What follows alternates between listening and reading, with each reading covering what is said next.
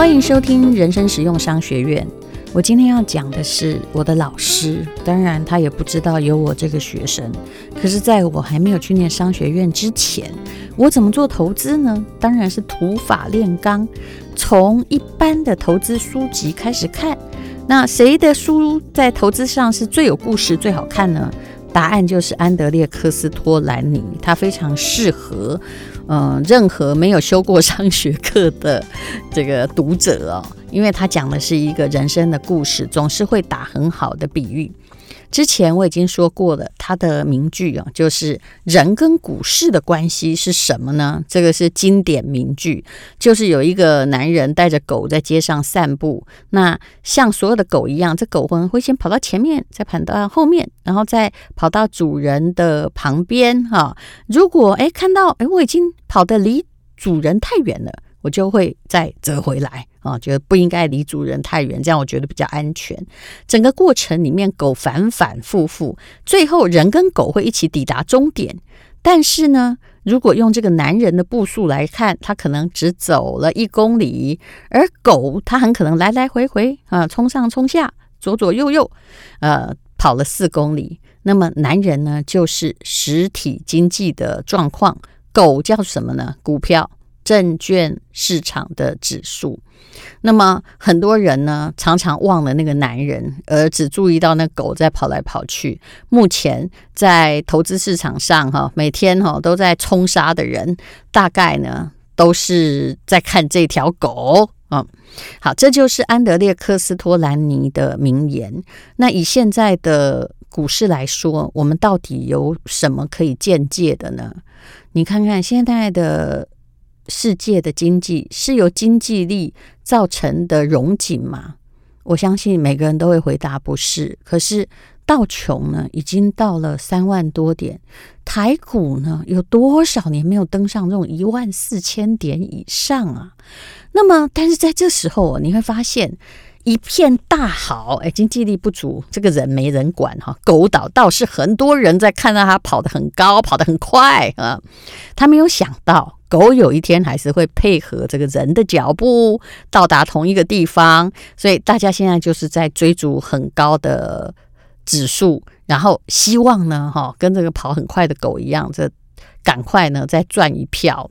事实上，如果遇到这种历史高点的时候，你应该要怎么做呢？我的答案其实是，你应该深深吸一口气，发现自己赚到了就好了。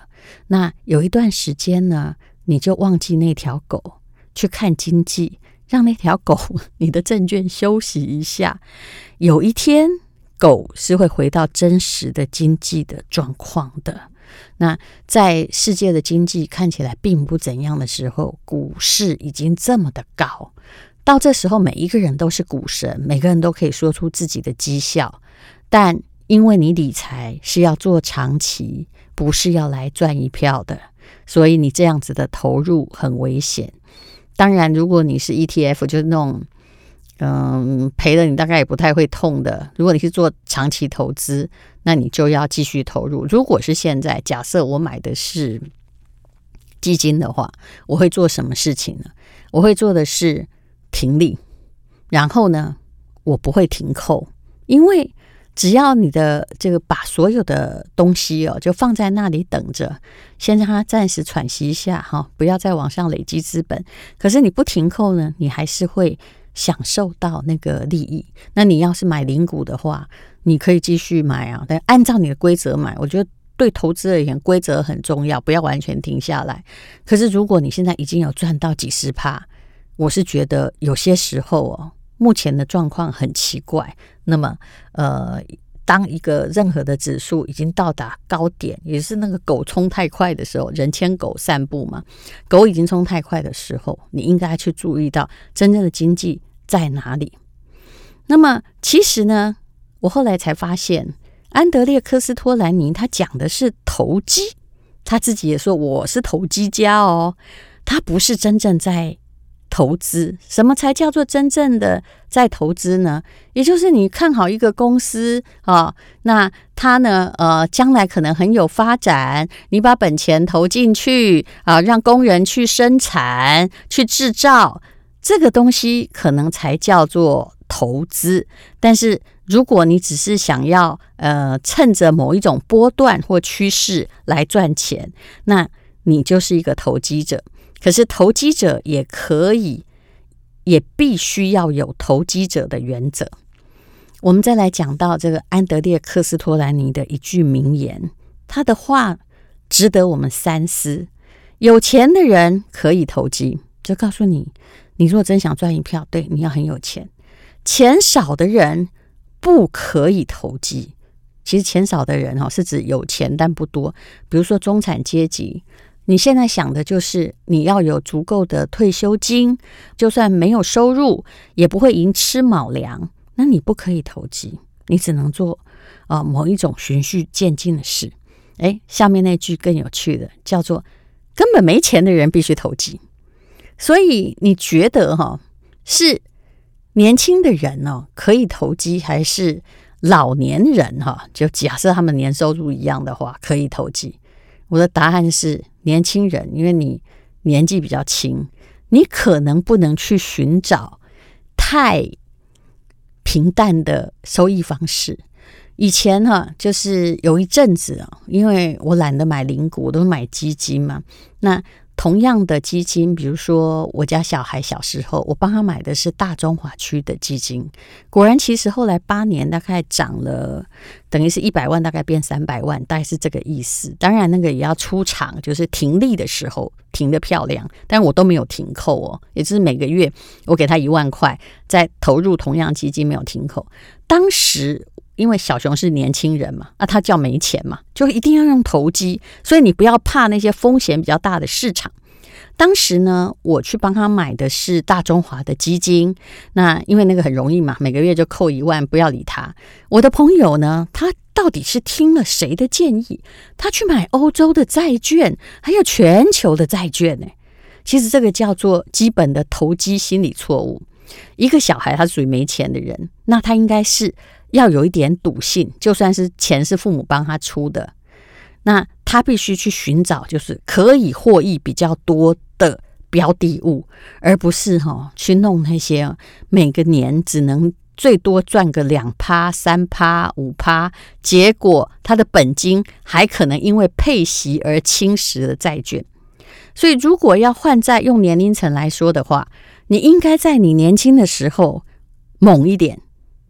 所以你知道，年轻的人，万一他，反正他总共也许只有只有几十万嘛，他就算破产了，他都赚得回来。可是年纪大的人，他不能够投机啊、哦，他年纪大又钱少，就是钱少不少的，就是按科斯科斯托兰尼，你只有没有几亿，你一定都算少嘛，你不可以投机，因为你这个时候是。赚不回来，所以年轻的时候，很多人一出校门就想要去买保险、买储蓄险什么，那个叫做非常保守的，也不叫投机哈，呃，也不叫投资的方式。可能呃，我目前所看到的是，嗯，常常哈十几年赚不到，就本金已经投两百多万，赚不到几万块钱，那。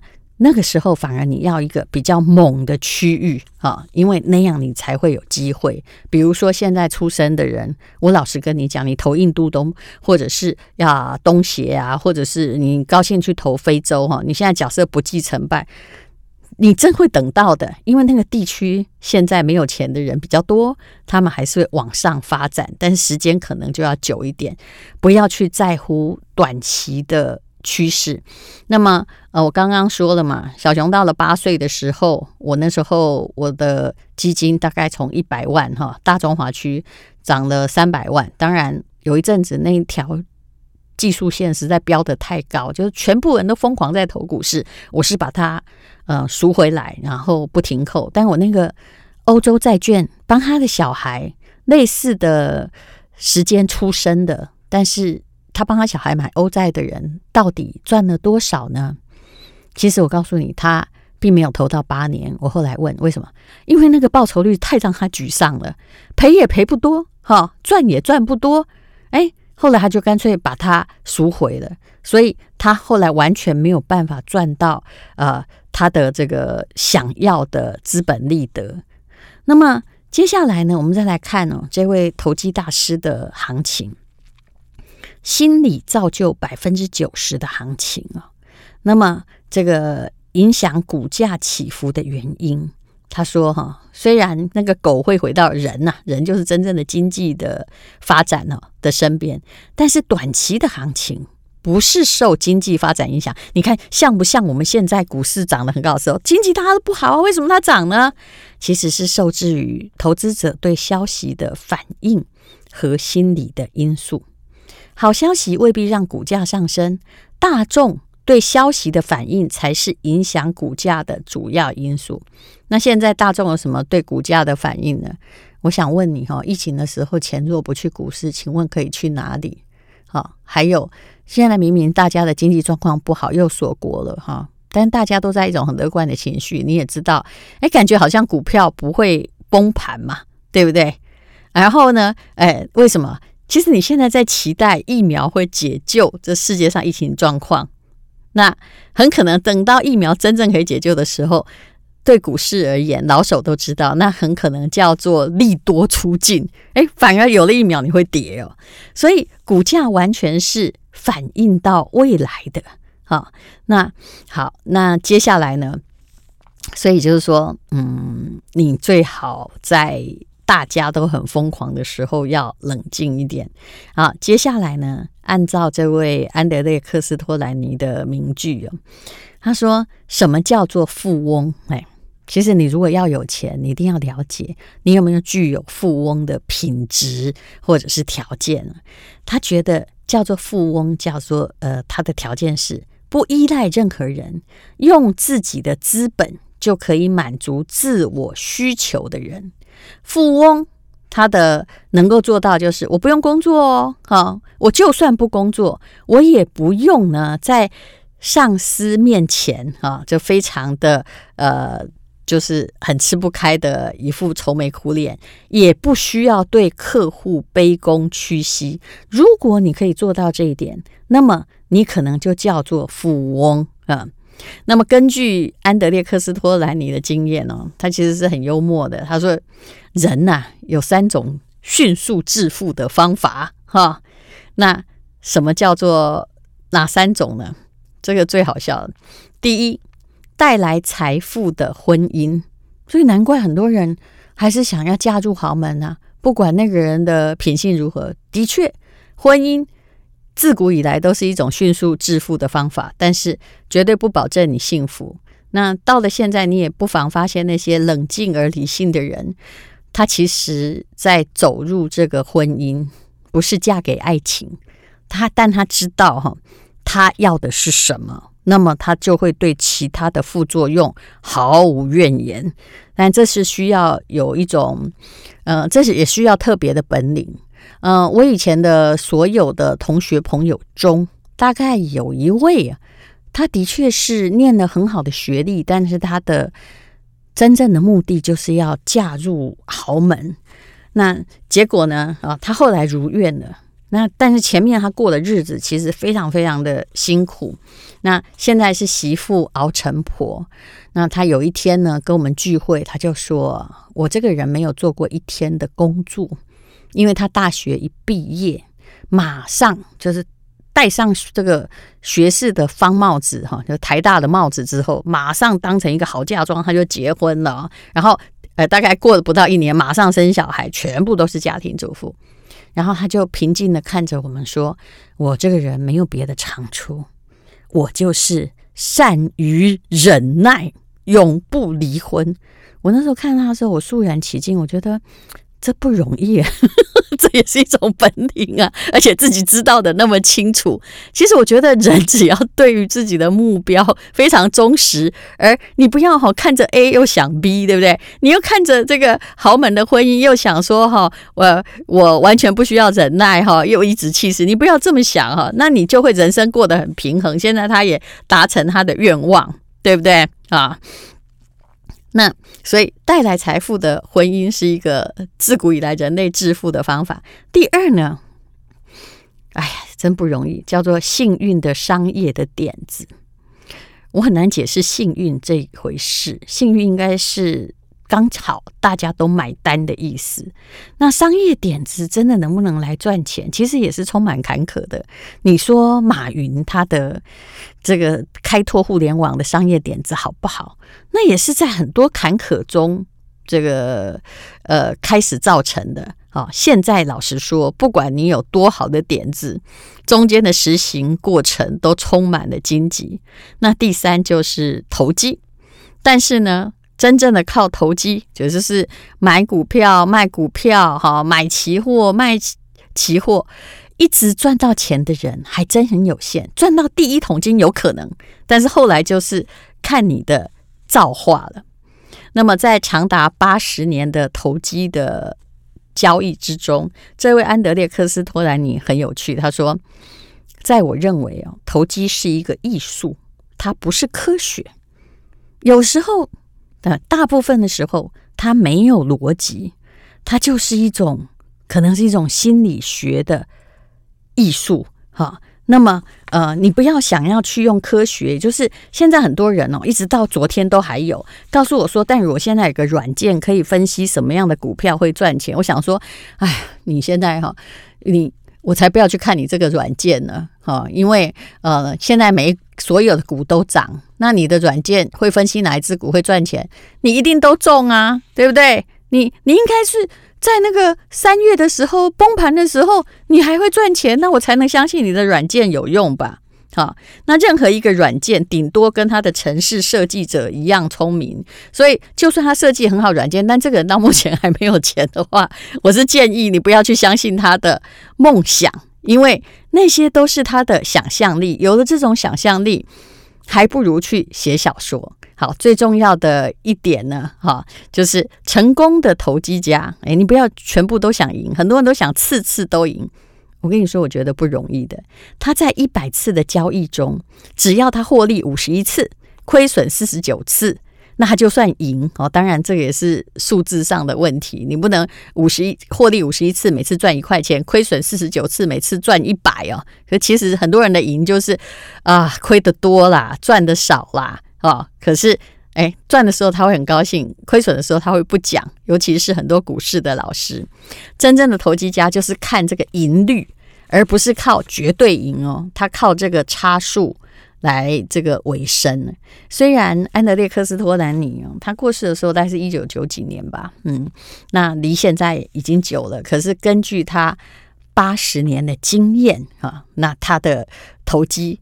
他他破产过两次哦，可是后来是成功的，所以讲的也都还是肺腑之言。那最后呢，我们来看他的两句的，这两句是金玉良缘啊，永恒法则。最近证券市场很高，对不对？请你一定要听这句话。每次证券市场中的崩盘和溃散都以暴涨为前提啊，而每一次的暴涨都以崩盘为收尾。那么，请你呢，这个一定要训练有素、冷静，有些时候又不要太在意那个结果，要有一点玩世不恭，不要理会大众的歇斯底里，也不要太遵从啊，大家都说会涨那个意见。那么，这才是你当投机者成功的前提啊。所以呢，证券市场里面大家都知道的事，不会让我激动。永远不要去追求大家的肯定。其实真正的投机者赚到钱，都是反面而行，而不会在大家乐观的时候很乐观。以上呢，就是安德烈·科斯托兰尼的忠告。